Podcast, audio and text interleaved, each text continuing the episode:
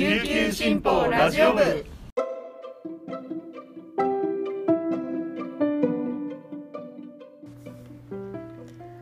おはようございます。沖縄から届ける声の長官琉球新報ラジオ部です。2021年5月12日水曜日本日のパーソナリティはデジタル推進局デジタル編集グループの毛田代七瀬が担当します。今日の那覇の予報は曇り時々晴れ最低気温24度最高気温29度となっています。では本日のピックアップニュースをお届けします。はじめの記事は新型コロナ県内新規132人感染空港で検査キット配布へ。沖縄県は11日10歳未満から90代までの計132人が新型コロナウイルスに感染したと発表した。1日の感染者が100人を超えたのは5月9日以来で火曜日の感染者数としては過去最多。20代と30代の感染が計76人と若者の感染が顕著だった。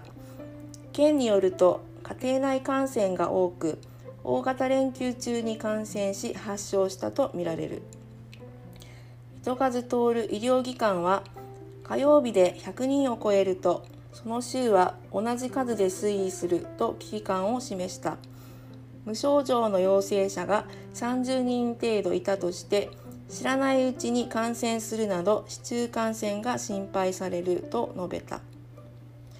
また9日に発表された中部保健所管内の高齢者介護施設で発生した計35人の感染を県内163例目のクラスター感染者集団と認定した。入所者は施設内で療養中。玉城デニー知事は11日高齢者施設の感染早期探知や那覇空港の水際対策として抗原検査を行う。簡易キットを配布する考えを示した。次のニュースです。沖縄アリーナ完成イベントドリカムライブ中止。沖縄市山内の多目的アリーナ沖縄アリーナを運営する沖縄アリーナは11日6月5日のグランドオープニングイベントを中止すると発表した。新型コロナウイルスの感染拡大が理由。人気音楽グループドリームズカムツルーのライブが予定されていた。出演予定だったドリカムの中村雅人さん吉田美和さんは同社にコメントを寄せ楽しみにしてくださっていた皆様にお詫び申し上げる。必ず素晴らしい沖縄アリーナのセンターステージに立つことを約束すると呼びかけた。中止について沖縄市の桑江幸男市長は残念だがコロナの感染状況を考えると致し方ない。ドリカムには必ずアリーナに戻ってくると力強いコメントをいただいた。市民とコロナの撲滅に取り組みイベントができる環境を作っていきたいとコメントした。6月からのアリーナの本格運用開始日は開始日程は変わらないとのことです。最後に紹介するのは定番梅酒復活。那覇の就労センターで製造の記事です。沖縄県の食卓で親しまれてきた赤色と黄色の梅酒お箸が復活する。県外メーカーの廃業によって生産中止となっていたが那覇市内の就労支援センターの利用者らが製造を請け負い20日から県内販売を開始する。卸元の那覇市坪谷にある金長商事の田川代表は定番の復活に県内生産の梅酒を販売できて嬉しい。美味しく食事をしてほしいと呼びかけている。梅酒は県内で流通している竹製の箸。2019年6月に製造元である鹿児島県の竹材加工業中西竹材工業が廃業し生産中止となっていた。そんな中那覇市半田川の就労支援センター新和が協力を名乗り出て利用者10人ほどで製造に取り組み1年半ほど前から試作を続けてきた。箸1本に塗料などを7回重ねるため完成までは1週間半を要する。製造した元祖沖縄県産赤木梅石は事前税込500円従前入りで4500円金長商事と神話の2カ所で販売する。今後取り扱う店舗を増やすほか県外の人も手に取れるようネット販売や東京のセレクトショップビームスでも取り扱いを予定している。とのことです。上本日のピックアップニュースでした。今日紹介した記事の詳しい内容は琉球新報のウェブサイト琉球新報デジタルからもご覧いただけますのでぜひアクセスしてみてください。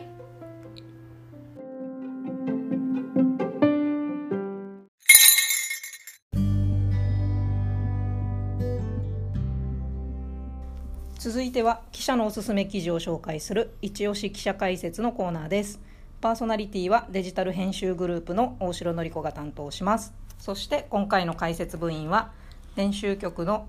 成形グループで農水を中心に担当している塚崎翔平記者です。よろしくお願いします。よろしくお願いします。塚崎さんには今日5月5日の紙面で掲載された台湾パインが沖縄県内でも増加しているという記事について詳しく聞いていきたいと思います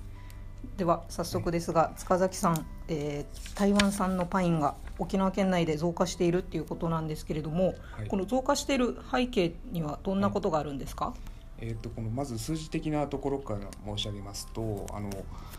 まあ、これは日本国内全体の統計なんですけど、はい、えーと3月分の輸入量が1120台湾からですね、はい、1129トンで、まあ、だったんですけど、まあ、その前の年の同じ月の390トンからまあ3倍近くになっているという傾向があります、結構大きいですよね。この3倍っていうと数字的にはなんかそんなにって思うけどこのトンでいうと1129トンと390トン、はい、かなり違いますね。はい、そうです、えっとまあ、この背景としてあるのがこの、まあ、実はこの結構国際問題的な背景が大きいんですけれども、あのまず中国、まあ、中国本土の方でこの台湾からのパインにこの台湾、まあ、この虫がついているということでその、今年の3月以降この輸入が台湾向け、まあ、台湾からの輸入がストップしているという状況がありまして台湾から中国への輸入が止まっている、はい、そうですね、うん、はい、でまあで台湾のパイン農家の皆さんとしてはその実はその95%近くを中国本土向けに出していたという状況があってその余っている分が、はい、まあ、日本とか他の国に流れてきているとい。う状況で、うんはい、まあ、増えているということになっているんです。なるほど。もともと沖縄ってやっぱりパイナップル有名で国内でも最大になるんですかね。の生産地と言っていいと思うんですけれども、はい、この沖縄産パインと台湾産パイン違いってどんなところがありますか？まあ、いろいろ話を聞く限りだとちょっと結構似てる分があるみたいであの例えばその、まあ、国内でまあ輸入の中心になっているフィリピンのものだとその結構酸味が強い傾向があるようなんですが、うん、まあ、台湾産としてはその日本のまあこの沖縄の県内で生産しているものと同様にその甘みが結構強いという傾向があるようです。なるほど。大きさなんかは一緒ぐらいですか？まあ、時期にもよるんですが、はい、今台湾から入ってきてるものだと、まあ県まあ、沖縄産のパン屋、まあ、これからが、まあ、本場という感じになってるんですが、はい。はい、なので、まあ、ちょっと台湾産の方が結構でかいというか販売価格は、まあ、そのスーパーなんかでも大体同じだけど、うん、県産よりはまあ、少し大ぶりな感じで売ってるという傾向にあるんです。値段は変わらないんですか？沖縄産とあんまりまあそうですある、まあ、店舗の状況だとその値段は一緒だけど、うん、その台湾産よりも、まあ、台湾産はちょっとそうだなえっとなんまあ、1.5倍ぐらいですかね大きさとしては、はいうん、まあ、重さであるっていう状況なんですね。はい、塚田さん実際食べてみました？えーとそれであの実はもらうあのこの業者の方からいただいたんですが、はい、あの他の人にあげてしまって私 は食べてないんですが。はい 食べてみた感想を聞こうと思ったのに。いやすみません。それは、はい、あのまた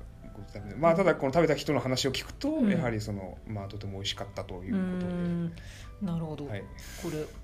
美味しいっていうのが、まあ、消費者にとってはとても嬉しいことだと思うんですけど、はい。はい、一方で沖縄のこの農家さんのことを考えるとちょっと心配かなっていうところもあるんですけど実際農家さんのお話っていかがですか？まあ、そうです。実際やはりちょっと懸念が広がっているという状況、うん、まだちょっと状況が状況というか影響がなかなか見えないところもありまして、うん。はい、まだまあ漠然とした不安を抱えている方が多いんだろうなということで感じます。まあこれから県内産の、まあ大体3月から7月頃でまあ5月ぐらいにピークを迎えるんですけど、はい、まあ台湾産が県内にまあ大体4月頃ですかね、はい、スーパーで店頭に並ぶようになってきて、うん、このピークがかぶるんじゃないかとかいうこととか、あるいはそのこの値段がこのまあ大体似たり似たり寄ったりみたいな感じもあって。はい。っていうのもありますしその逆にその台湾産がたくさん入ってくることで、はい、市場の価格が下がってしまうんじゃないかという懸念とかも聞こえたりしてきてます。まあ、たくさんあることで値段がちょっと下がって、はいはい、まあ、買い求めやすくはなるけれども生産者にとってはちょっと痛いっていうところですかね。まあ、そうですね、ただ一方でやっぱり台湾のパイン農家がそういう窮地に追いやられてるっていうことを考えると支援したいっていう気持ちもあると思うんですけれども、まあ、そうですね。SNS なんかでも、やっぱりこの台湾のパインを助けようみたいな動きが結構広がってましてあの、例えば、まあ、安倍晋三前首相が先日ですね、はい、あのまあ、SNS でこの台湾産パインを食べてる様子を、まあ、アップしたりとかしてしてまして、あるいはその、まあ、こちらの那覇であの輸入し、まあ、果物とかの輸入を扱っている業者も、まあ、さんも取材をししたんですけど、この前、まあ、やっぱりこの台湾からのやっぱ農家が困っているんだったらそれを支援したいという思いもあって、まあ、この今回輸入に至ったという話をしてました。やっぱりこの同じ一大生産地としてはだとこの苦しい思いも分かると思うんですよね。はい、あの競合というより一緒に協調っていうんですかねして、はい、どちらも生き残れていけたらいいなと思うんですけど、はい、このそのためにどうしていったらいいと思いますか塚崎さん。まあそうですね。あのやっぱりこのまずピークがなかなか、うん、まあほん少しずれているのかなみたいな話もあって、はい、まあ3月から5月に、えー、と台湾産がのピークを迎えて、まあ、それ以降にちょっと、まあ、5月は若干かぶるんですけど、まあ、6月から7月は県産がメインの時期が来るというような見込みもありますので、うん、なんかそういう感じでうまく。まあ、なんていうかこのピークをずらして出していくとか、うん、あるいはその、まあ、県産でも例えばゴールドバレル種なんかだと贈答用で人気があったりするので、うん、まあ、そういったところをやったりとかその普段食べる用とこの、まあ、贈答とかそういうので分けて購入するとか、まあ、そういうやり方があるんじゃないかなと私個人としては思います。沖縄でパイナップルというとあのお盆のとかですね、はい、仏壇に飾る果物の代名詞でもあるので、はい、その辺りでちょっとどのパインが出てくるかっていうのも注目して見ていくと面白いかなと思いますね。そうです。あの、うん、まあ、最近スーパーでも台湾産よく見かけるように、まあ、4月特に4月になってから見かけるようになりました、はい、まあ、私も4月から農水担当になったばかりなんですけど、うん、まあ、それまであまり気にしてなかったスーパーの野菜よりは、熱心に見るようになったので、まあまあ、そういった値段とかも注視しながら今後多分各農家も対応していくと思うので、うん、そういった動きも報道していければなと思っています。なるほど。ありました。塚崎さん今日はありがとうございました、はい、ありがとうございました、はい、4月から農水担当ということで、はい、これからまた農水関係あのぜひラジオ部にも出演いただけたらなと思いますので、はい、ぜひまたお越しください。遊びに来てください。取り上げていただけるような記事を書けるように頑張っていきたいと思いますので、はい、よろしくお願いします。はい。塚崎さんありがとうございました。はい。ありがとうございました。それでは今日一日皆さんに素敵なことが起こりますように。今日も頑張っていきましょう。チューンチバティチャビラヤータイ